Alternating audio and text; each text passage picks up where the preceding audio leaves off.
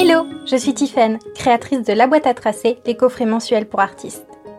Le podcast Le dessin et moi, ça fait trois aide les personnes très occupées qui rêvent de débloquer et développer leur créativité à s'y mettre. Mon objectif est de vous donner confiance en vous pour que vous osiez créer et que vous soyez fiers de vous et de vos créations. N'hésitez pas à me rejoindre sur les réseaux sociaux en tapant La boîte à tracer et rendez-vous sur le site web www.laboîteatracer.com pour télécharger votre cadeau gratuit qui vous permettra de créer en confiance. Bonne écoute à vous Aujourd'hui, je vous parle des gribouillages incontrôlés. Tu sais, quand t'es en cours, que le prof y parle et toi inconsciemment, bah, tu te mets à dessiner des petits Mickey. Ou alors en réunion, si tu as quelques années de plus. J'étais vraiment championne à ça. Mes marches de cours, elles étaient pleines de petits personnages de BD et quand les profs captent, bah beaucoup se vexent, considérant qu'on les écoutait pas. Alors qu'en fait, pas du tout. Et c'est même plutôt sain. Ma scolarité est une illustration du fait que, bah justement, on peut faire des illustrations pendant qu'on écoute et tout à fait être attentif à ce que dit le prof. Je vous explique tout de suite pourquoi. En fait, il se trouve que dessiner pendant qu'on nous explique ou qu'on nous raconte quelque chose nous permet de canaliser une certaine énergie créatrice qui nous habite. Ne pas laisser cette énergie s'exprimer ferait qu'en quelque sorte, bah, on en aurait trop en nous.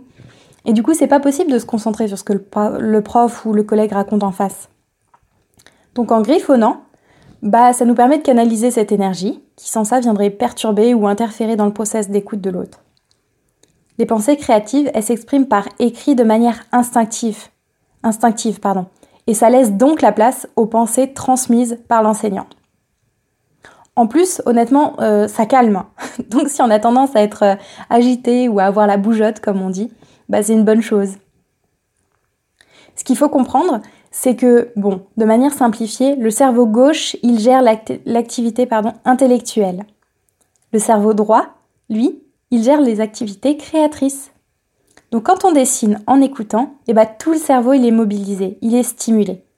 On apprend mieux, et on est finalement bah, plus concentré que si on faisait que écouter. Plus précisément, il se trouve que le dessin, ça fait travailler des régions visuelles de notre cerveau, ainsi que les régions motrices, puisqu'on doit bouger la main, euh, coordonner ses mouvements, etc. Écouter, ça fait intervenir ce qu'on appelle les ailes de Broca et de Wernicke. Donc c'est euh, dans le cortex auditif et euh, les aires du langage. Donc, comme ces aires ne sont pas en interaction directe les unes avec les autres, et eh ben en fait, elles ne s'annulent pas. On peut tout à fait faire les deux. On stimule bah, différentes aires du cerveau en même temps, et c'est même recommandé. Attention, euh, ça a quand même sa limite, hein, ce genre d'explication, c'est que si la personne qui parle demande aux auditeurs de visualiser quelque chose, alors il va y avoir bah, interaction entre les zones, c'est-à-dire que la personne va le, je sais pas, le prof d'histoire, moi j'avais une prof d'histoire qui était extraordinaire, qui nous faisait carrément une pièce de théâtre à chaque cours. Elle nous demandait de visualiser ce qui se passait dans tel endroit, à tel moment de l'histoire, et bah ça pouvait pas marcher là. On sollicite la zone du cerveau qui, permet l'imagination, les, images justement. Donc là, ça ne fonctionne plus. Mais typiquement, le prof de philo qui va expliquer des concepts philosophiques qu'il faut comprendre voilà, ce qu'il faut vraiment comprendre, c'est que ça marche que si la personne en face ne vous demande pas de visualiser quelque chose. Si ça ne demande pas de visualisation, ce qu'on vous explique, ça marche tout à fait, ça marche très bien bah, de faire les deux en même temps. Il faut aussi comprendre que gribouiller, c'est aussi une, mesure préventive inconsciente pour éviter de se déconcentrer.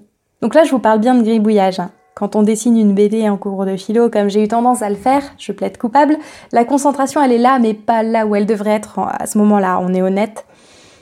Quand j'inventais l'histoire de mes petits personnages, j'étais concentrée sur leur histoire, pas sur ce que le prof racontait.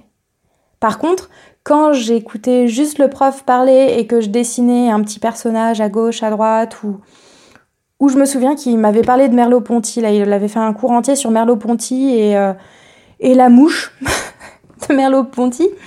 Et ben, je dessinais une mouche et ça m'empêchait pas d'écouter, bien au contraire, ça illustrait finalement ce que racontait le prof.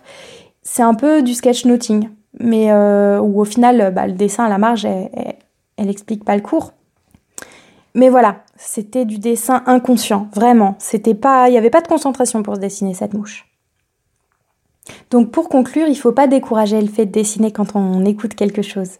que ce soit au téléphone, en cours ou en réunion, c'est plutôt signe que la personne veut à fond retenir ce qu'on lui dit, ou à défaut qu'elle le retiendra mieux inconsciemment. Donc effectivement, il faut veiller à ce que la personne en face, ou à ce que soi-même plutôt, on va s'occuper de soi, hein, euh, il faut veiller à ne pas dessiner quelque chose quand la personne en face nous explique euh, un concept ou quoi que ce soit qui nécessite notre travail d'imagination, de visualisation.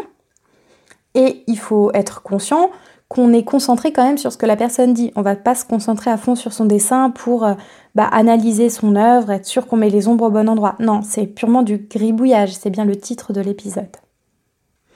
Le fait de faire ça, ça va nous permettre de mobiliser l'intégralité de notre cerveau, donc d'être beaucoup plus stimulé et donc de retenir mieux les informations.